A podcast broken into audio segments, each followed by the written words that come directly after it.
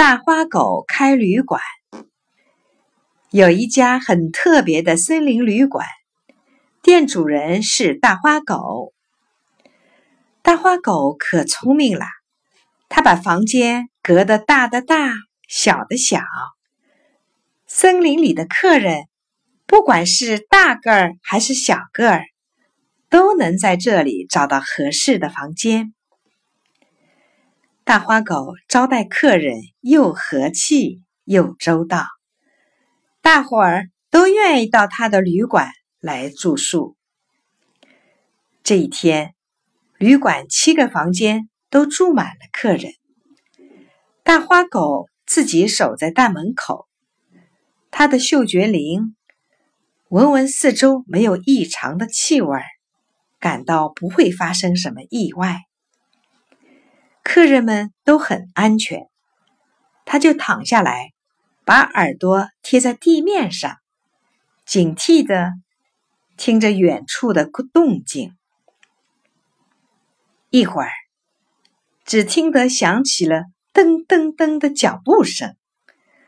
大花狗一听，就知道黑猩猩从远处来了，他马上站起来，很有礼貌的。跑去迎接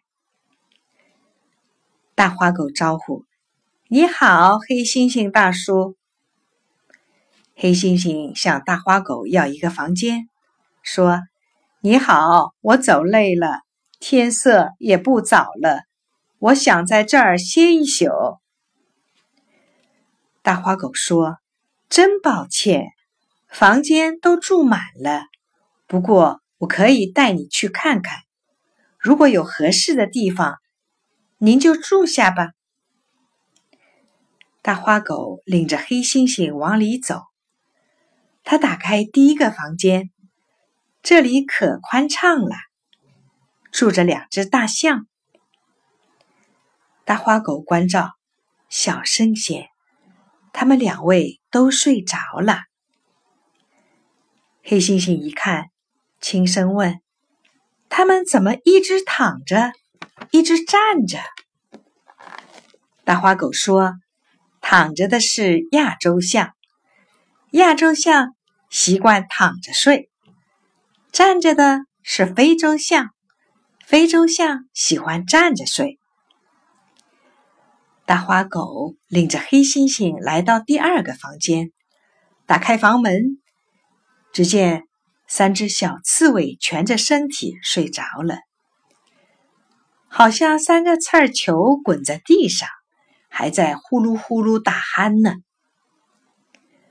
他们转身来到第三个房间，打开门，看见两只大松鼠睡得正香，大尾巴盖在身上，蓬蓬松松的，可暖和了。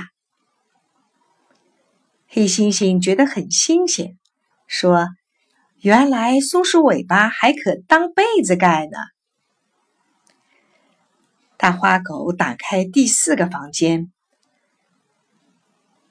三只小水獭在老水獭身边睡，还磨着牙齿。